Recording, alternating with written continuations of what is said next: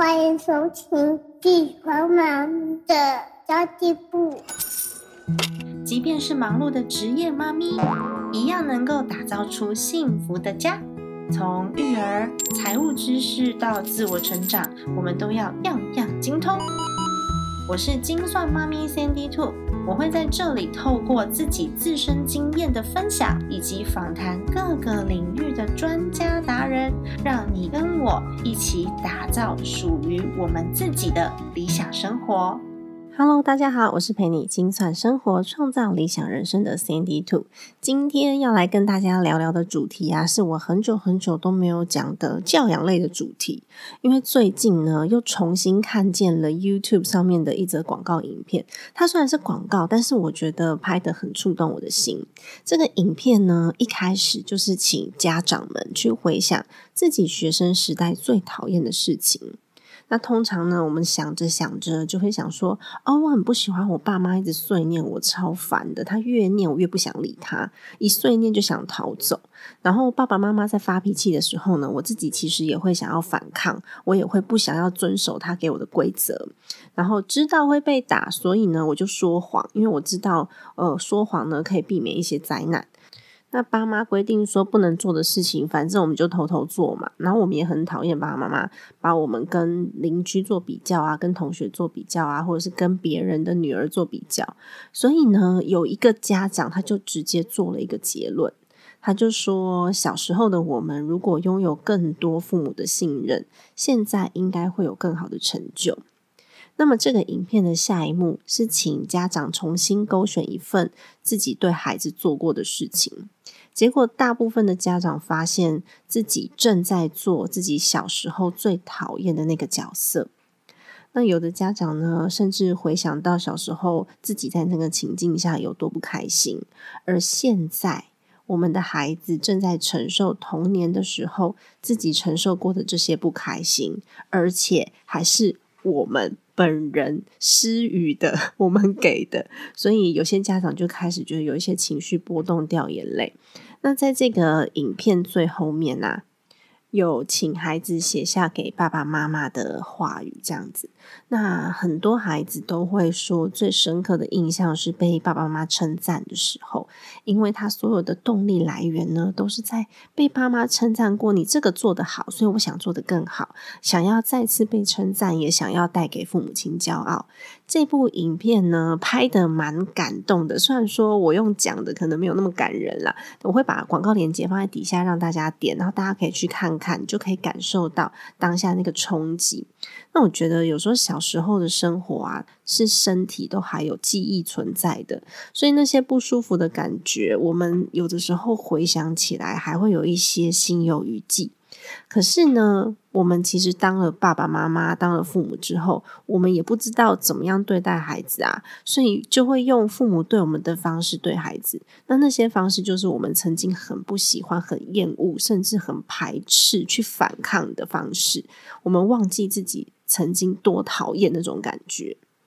那现在的爸妈其实还蛮好的，因为我们都会愿意改变，而且我们都会愿意去学习、看书，找到一些可行的方法，甚至呢，有一些什么教养的协会啊、适性教育啊，我们都会愿意尝试。那我们就比较不容易让孩子承受自己小时候的那个压力。诶，说实在的，我们其实到了三四十岁。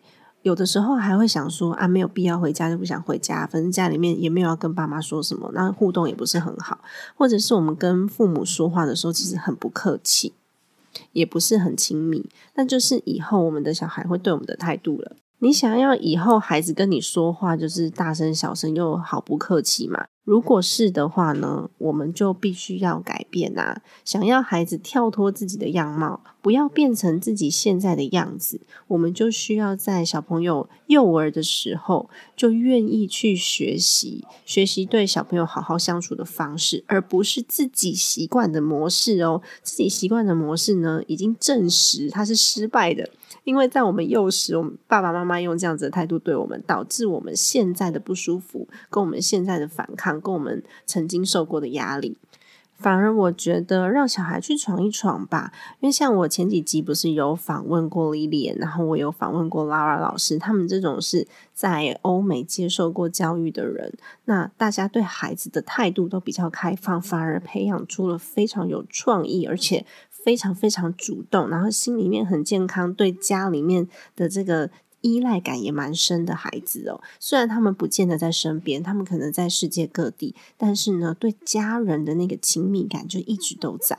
我觉得我也想要培养这样子的孩子，所以我会更努力的去学习如何去教他们。我觉得孩子还是一样，他遇到困难是正常的，而且越早遇到困难呢，他们往后的人生会更顺遂。所以在遇到瓶颈的时候，给他一些支持，给他一些提醒，不要去规定他或是干预他的决策，他就会培养出成就感，而且对自己负责，又更加努力，还会有很有很有动力的去完成他自己承诺的事情。这就是为什么我每次在看育儿书的时候，我都会有一点感动。不知道大家看育儿书会不会感动？我自己是会啦，因为我觉得这些育儿类的书籍啊，每次我在看的时候，我都觉得啊，对我小时候就是这样子啊，对我小时候就这样，然后就可以从这个书里面找到童年那个受伤的自己，然后就会有动力去改善。我觉得每个人都一定会有受伤，即便你有一百分的父母，一百分的老师，但是那个时候的我们就是不成。成熟啊，我们的个性就是不同，所以即便用同样的方式对待，再怎么样子厉害的爸爸妈妈跟老师，多多少少都还是会让孩子有一点受伤的感觉。但我觉得也没有关系，因为。当下受伤了就是受伤了嘛，长大之后我们才懂说哦，原来那个感觉是从何而来，而且不是每个人长大都懂哦，有很多人是长大之后他就自然而然的，他一直到生命结束了都还是怨天尤人。我有看过呃八十岁九十岁的阿贝，都还是对。对自己生活周遭的东西很愤怒，或是对自己的生命觉得很怨恨，还是有那种长大之后还是不懂的人啊。所以，我们身为父母亲，我觉得我们没有办法期待小孩子小时候就很成熟。所以，当父母的我们就要更成熟的去尽力引导孩子。每次看这个育儿书，真的都会回到童年，然后去重新疗愈我自己。然后我就知道父母亲当时候的心思，然后当时候的心情。但是呢，我也会去回想说，如果我是我的爸爸妈妈，对待我自己会不会有更好的方法？那如果重新找到那个方法之后，我们再来对孩子，就可以让孩子成为一个更好的他。所以我觉得教养小孩啊，嗯，还是需要学习的。那最近有比较。知名的就是阿德勒的教养学，大家应该都知道，阿德勒出了非常非常多系列跟他有关的教养的书啊、沟通的书籍啊，大人的、小孩的，通通都有。那正向教养也差不多就是这一派，就是呃，萨提尔啊、阿德勒啊，像这样子的书籍非常非常多，都会强调说，哦，其实教孩子可以不用打的，不用骂的，不用。威胁的，也不用利诱的，因为这些都会让孩子心里面受伤。但是，其实我觉得以阿德勒心理学为基础的这个正向教养方式，我在执行起来的时候，觉得有一点困难。是我有时候都会觉得，哎，我这样会不会太宠孩子？因为我希望让孩子有动机，他自己改变他自己的行为嘛。但是呢，可能引导的方式又不是这么成熟。不过还是可以跟大家分享一下阿德勒正向这样的方式，但他是需要练习的啦。那第一个方式就是要先连接感情，就是要先告诉他说：“我很在意你，你做的这件事情呢，我是担心你发生意外，或是我是担心你受伤，因为你受伤了，妈妈会很难过，因为我很爱你，所以。”之后我再来纠正这个行为。其实孩子哦，有的时候他不见得听得进去，尤其是我的孩子还很小，所以讲这些道理好不好，我其实也不知道。但是我想要让他知道，说妈妈是关心他的，然后我也要陆陆续续的在培养我这样子的一个说话逻辑跟习惯。等到他长大懂了以后，他就听得进去了。所以我们有时候要。必须先停止处理这个行为，先连接感情。什么叫处理这个行为？像孩子有的时候他可能爬很高，我们不要先说你给我下来，你再不下来我就揍你。这是先处理行为。那我们要先去理解他，然后跟他做一个感情的连接。当他感觉到他被理解、被倾听的时候，他才有可能听我们说话。爸爸妈妈要先听，孩子才有办法呢回应。所以我觉得这件事情呢，是我持续在做练习的。那最近的成效，我觉得也还算不错，因为孩子他好像开始有一点点懂了。第二个大重点就是，嗯，如果说我们发生了争执或争吵，不要当下在纠结那个原因发生的原因，或者是对方的态度，因为我不知道大家会不会跟孩子讲说你是什么态度。其实说实在的啦，别人跟我们讲这句话的时候，我们也想说，嗯，什么态度啊？就是他其实不知道态度的定义是什么，所以其实对孩子来说是没有意义的词汇，只是。被惩罚或是被责备的时候才会出现的一个名词而已，所以其实蛮多的国外的这种教养方式，以及我现在的孩子的幼稚园老师也是这样教的，就是他们会有一个暂停区，就让孩子去冷静的这个区域。那如果说双方有有了争吵之后呢，其实冷静一下就。暂时的让他们找到一个栖身之所，然后去想一想。但是这个想一想的，不是要他去反省哦，因为有的时候行为不是你对我错，而是我有我自己的原因，你有你的原因。像我的孩子呢，他其实前几天把家里面的那个衣橱的衣服弄得非常非常的乱，因为他才两岁多嘛。那我后来我去理解他，他就跟我说，他觉得那个很像蝴蝶在。房间里面飞啊飞，他觉得很漂亮，所以他想要这么做。那我就试着。跟他沟通说，因为这个衣服是拿来穿的。虽然说你觉得它很漂亮，他的初衷没有错，两岁多嘛，他可能不理解说他把衣服从衣橱里面拿出来造成的后果是什么。他只是当下想要做那件事情，因为好玩，所以他的立场是没有错的。因为他不是想要捣蛋，他是觉得要要好玩，觉得漂亮。那我觉得他在捣蛋呐，因为我要把所有的衣服再折回去啊，所以我要先跟他沟通说这件事情在你的立场跟在。我的立场到底有什么不同？那后来我的孩子他就呃很愿意陪着我一起把衣服再收回衣橱里面。我觉得这是一个非常好的方式。所以其实有时候我们觉得孩子做错事情的时候，不见得在他的立场是错的。所以互相要做一个情绪上面的自我调节，冷静下来，你才有办法站在对方的立场去着想。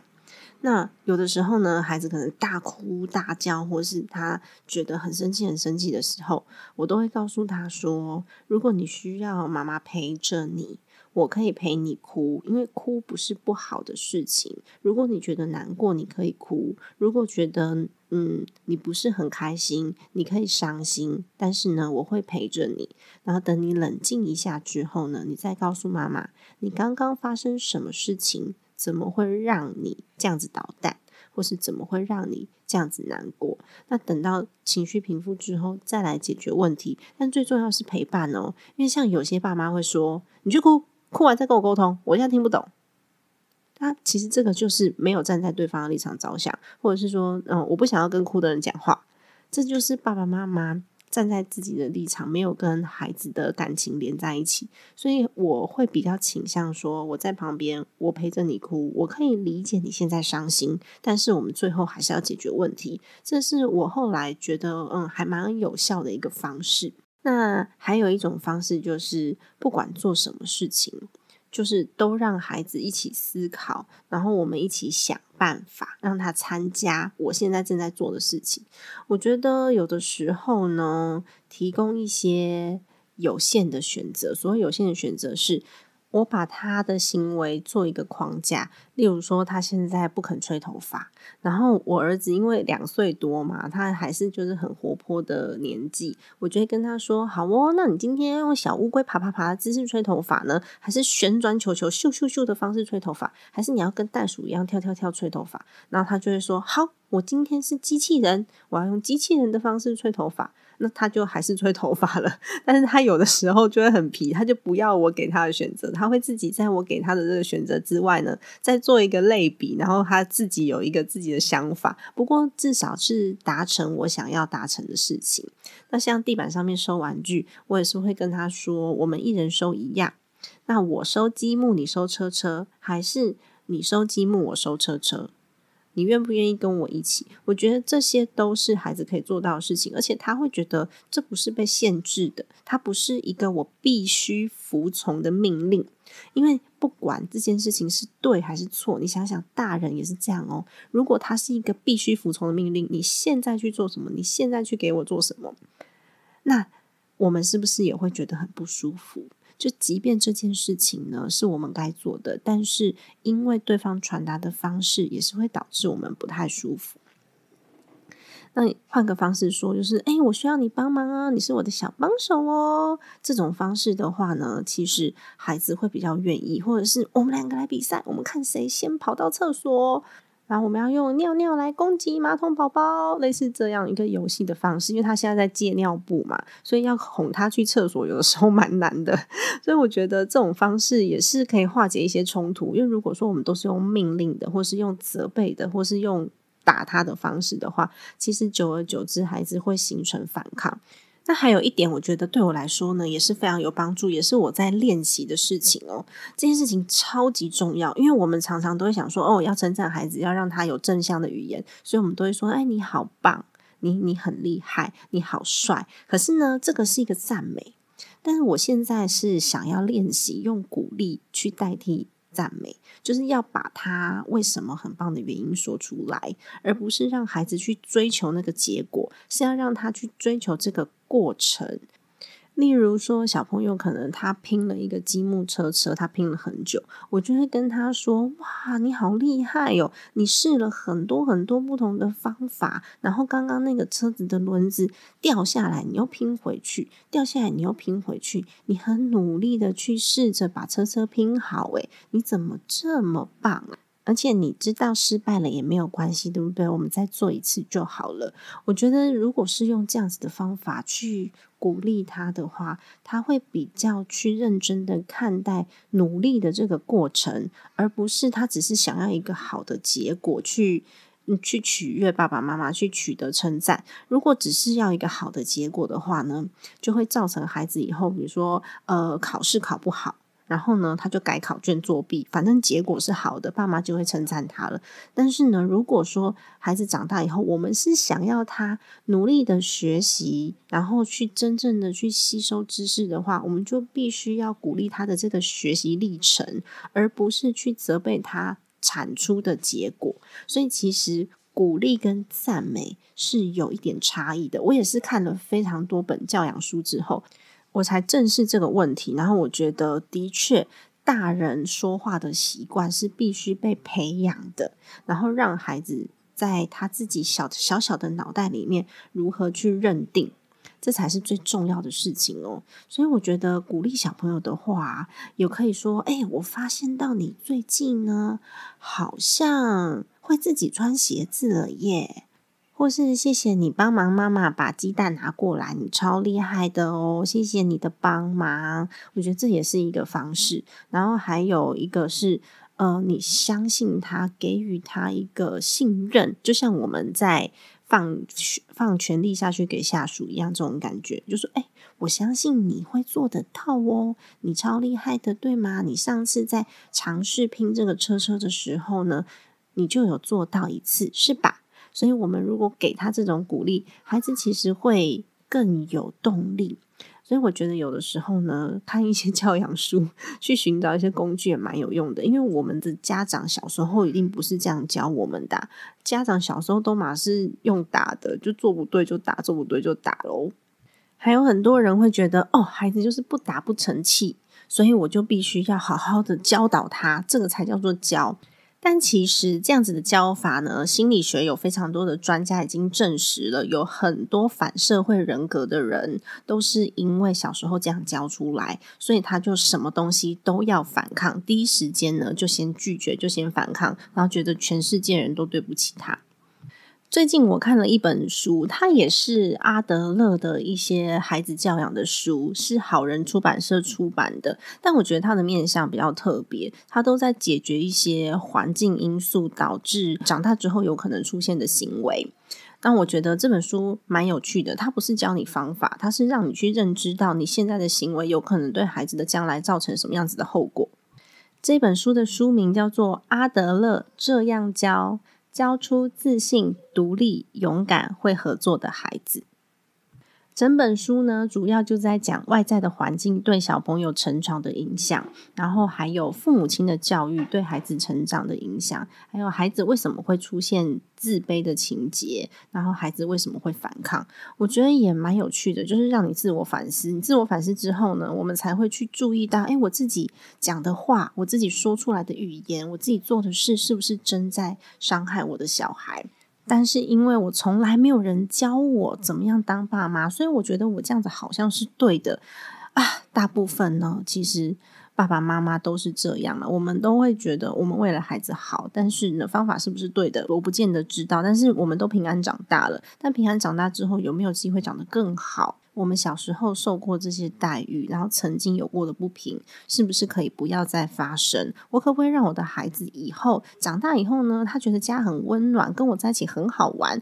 家人与家人之间的情感连接，到底有没有办法做得出来？就是在看我们如何去对待孩子了。不知道大家有没有发现呢？有时候你会觉得，哎，有些人的家，我就是很喜欢去，甚至我会很喜欢跟他的父母亲相处，而且这种喜欢是真心的，你就会一天到晚往他家跑。那有些人是，即便自己的父母都没有连接的感觉，反正我能不回家就不要回家。我们不希望孩子以后这样对待自己嘛？那在这本书里面，他就有讲述怎么样子的父母会养出怎么样子的孩子。例如说，一天到晚唠唠叨叨的父母，一直念、一直念、一直念、一直念、一直找你毛病的那种爸爸妈妈，会让孩子长期的自我怀疑。所以他即便长大成人呢，他也会非常自卑。那他自卑的表现，可能就会用自大来呈现，或者是用欺负其他的小朋友来掩盖自己的自卑，会有这样子的行为发生。然后，或者是如果很爱大声斥责或是大声骂人的父母呢，孩子就会说谎话。当他长大之后，他发现，哎，他已经有这个能力可以去控制他的家人的时候，或者是控制他的父母的时候，他就会反过来对他的父母亲大小声。因为这样子的行为就是从他爸爸妈妈身上去学到的，所以他认为这样子是合理的。他会想说，哦，原来。像妈妈那样子，她很大声的说话，然后很用力的骂人，或是骂人很不客气，就可以让别人听话，太棒了。然后他下回就会用这样子的同样的方法来对付别人。还有就是，常常我们都会用物质去鼓励小孩嘛，例如说，你把功课写完，我就给你布丁吃；或是你把什么事情做好，我就给你另外一个奖励。那其实这样就会让孩子有一个认知，就是如果说。没有人给我好处，我就不需要去做这件事情；或是如果没有人给我惩罚，其实我做坏事也没关系。其实它就是一个心理因素去造成的原因。所以长期如果是在赏罚的教育下成长的孩子呢，就会常常不能满足别人的期待的时候，他就会很自卑。所以其实我们如果常常会用赏罚来。教育孩子的话呢，那其实跟教小狗是一样的，就是握你握手，我就给你东西吃，但是他其实不知道当中的意义是什么。所以赏罚教育最明显的特点就是呢，在做赏罚教育的这个人，他想要操控孩子的行为，就像我们想要小狗过来，或者是我们想要小狗握手，我们想要小狗坐下，我们就会给他一个礼物，就会给他一个零食，是一样的。如此一来呢，小朋友其实他就会失去他自己真正喜欢做的事情，他会不敢去追求他真正喜欢做的事情了。他就只是为了赏罚，然后来去作为他行为的目的。那我们可以做些什么呢？我们可以在小朋友做错事的时候啊，就。告诉他他做错什么事，把重点放在他做错的这件事情上面，而不是放在惩罚上面哦。或者是他做对一件很棒的事，我们把重点放在他做对的事情上面，而不是放在奖励上面。所以，真的，当我们去理解小孩的想法，去理解他是如何看待事情的观点的时候，我们才能去领导。而不是管理孩子。领导呢是带领着他前进，管理呢是我就是给你一个规则让你去遵守。那我们去领导他形成正确的价值观，去理解他的想法是不是合情合理的。像小朋友像之前把我的那个衣柜弄得乱七八糟，我可以告诉他第一次他。是想要玩，但是他不知道这是一个错误的行为。但是我已经告诉你，他会形成什么样子的后果之后呢？你再去犯，它就是一个错误的行为。我就必须要让你去冷静的想一想，你为什么要这么做？你知不知道它会造成别人的困扰？这个时候呢，孩子在面对同一件事情的时候，他感受也会不太一样。其实坦白说，我自己也不是每次都做得很好，因为有的时候情绪一上来，或是很烦的时候，也真的很难完全用理智脑去思考我接下来要怎么对待我的孩子。但我觉得目前为止，我做的最好的两件事情，就是先理解他，再来告诉他原因，而不是先责备。先理解他，然后我再告诉他我生气了，为什么生气。这件事情我做的还蛮好的。那第二件事情呢，就是我会用鼓励来代替赞美，鼓励代替赞美这件事情，也是我一直不断的在提醒我自己，有意识的去做练习的。那其他的部分可能就真的没有这么尽善尽美，但是我觉得这两点已经相当重要了。因为常常我们会造成一种错觉，这种错觉好像是我爱你，是因为你满足了我的需求。你满足了我对你所所有的要求，所以我爱你。那这样子，小朋友会学到什么？他会学到说，爱的意思就是想办法让别人来满足自己，而不是说，哎，你做了一件我不满意的事情，我就不爱你了。所以，其实我也在我忘记是哪一本书了，反正我有看到这一点。然后，我现在就会告诉他说。无论你再怎么样捣蛋，你在做了多错的事情，妈妈都爱你。但是呢，我要教你什么样是正确的，然后让你未来不要再犯同样的错误。因为别人没有办法像爸爸妈妈一样无条件的包容、无条件的爱你。那有一些人就会去提出质疑喽。其实不要说有一些人啦，我自己也都有这样子质疑过我自己，就是是不是太多的爱。我们就会让孩子好像被宠坏，好像做什么都没关系。那阿德勒式的教养里面呢，有提到说，其实这个爱呢是需要有规矩跟界限的，不是溺爱。什么叫做有规矩跟界限呢？是我让小朋友知道我爱你，我每天说我爱你，我说一千一万遍，不管你怎么样做不好的事情，我都一样爱你。但是如果你真的做了很不好的事情呢，会造成伤害，这时候呢，爸爸妈妈一定得纠正你。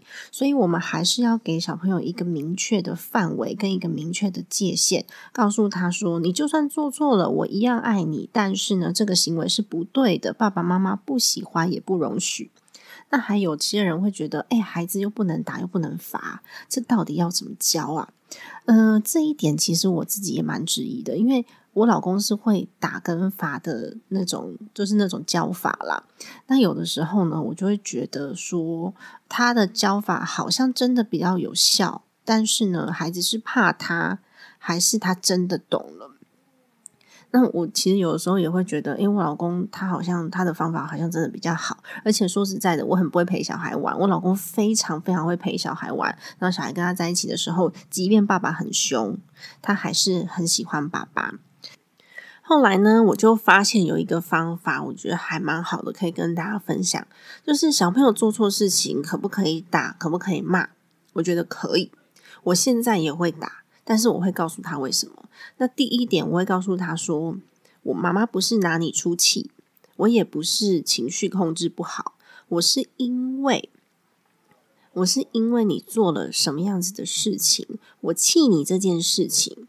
而且你这件事情会造成什么样子的后果？但是即便妈妈很生气，我还是一样很爱你，你永远都是我的宝贝。但是这件事情不能做，我就会去打孩子的屁股，跟打他的手手。那我也不会乱打啦，然后我也不会瞬间暴怒。我觉得我现在好像练习了一阵子之后呢，这样子的效果还蛮好的。但是小孩很明显比较怕爸爸，比较不怕妈妈。所以我觉得 有的时候呢，还是要有一些调整。不过长远来看，我觉得我的沟通方法会比较好一点，因为我不要让他学会说我只要用权威我就能够控制人。我想要让他知道说我可以去领导，我可以去带领，我不是去压制。所以我不想要造成那种越来越远的亲子关系。所以我希望他未来可以努力的去学习到独立跟思考。但是现阶段以成果论来说，我带他呢是比较辛苦的，因为长时间都在跟他沟通，而且两岁多。但是我相信，等他再大一点，三岁、四岁、五岁，我如果一直维持这样子的习惯的话呢，对他未来所需要建立的这个能力是非常有帮助的。但我现在有的时候也会就很不知所措啊，因为他真的不想听我说话，然后就找一堆借口跟我 跟我在反辩论。跟我辩论就算了，有的时候我觉得，哎，小朋友好像思考很单纯，他这样想，嗯，似乎也没有错，哎，然后我就被说服了。天哪，天哪，超弱的。那也有人会觉得说，哎，我们是不是不能对小孩生气，不能产生冲突嘛？我觉得很难，真的，尤其是就是很炉的年纪的时候。但重点不是生气，重点是如何生气，以及生气完之后怎么样去解决后续的问题，去平复。那有时候小朋友就会有一些很奇怪的坚持啊，像我儿子现在永远都在他的秘密小屋里面大便，因为他在他在学习建尿布嘛，然后尿尿已经 OK 了，他已经会去厕所尿尿了，但是大便就没办法，他就一定会在他的那个秘密小屋里面大便，他每次都很臭。那我到底要如何去告诉他？因为有时候真的是太多次了，然后又觉得他做得到，那为什么就是不肯？进去厕所里面嘞，或是他有的时候呢，就调皮，就还是会把手伸到食物里面去，弄得乱七八糟，一定要用手抓来吃。他明明已经会用学习筷，然后也会用叉子，也会用汤匙，但有的时候就故意要用手抓。这时候我也会蛮生气的，因为那个汤汁就会到处都是嘛。而且爸妈如果都没有情绪，这也是很怪的事情。但是我觉得。呃，重点就是如何生气，因为爸爸妈妈都还是人呐，我们都是人呐，有的时候真的很烦，又热，然后他又在那边爬来爬去，又有事情没做完，我们也会骂小孩。但是事后呢，就要跟小朋友修复关系，就跟他讲说，有呃，我之前曾经有过一次暴怒，是他真的在我身上爬来爬去，然后一直拉我的头发，扯我的东西，然后还拿还拿那个他的小锤子锤我的电脑。然后我就很生气的，很多人就骂他。然后后来我有跟他道歉，我跟他道歉的原因是因为我骂他的那个语气太凶了，而且他有吓到。我就跟他说：“妈妈刚刚太凶了，是我不好，然后我吓到你了，我跟你说对不起。但是呢，你做的这个行为是不对的，你会让妈妈受伤，而且你让妈妈很痛，然后也不能够打妈妈的电脑。”这件事情你做错了，你要跟妈妈说对不起。下次呢，我们就不要再这样子做了，我们两个和好好吗？那我觉得这件事情对他来说就是一种学习，因为我我也会低声下气的跟他道歉，然后呢，我也教会他如何去处理情绪。我觉得两个人有冲突是正常的啦，但是修复关系才是重点。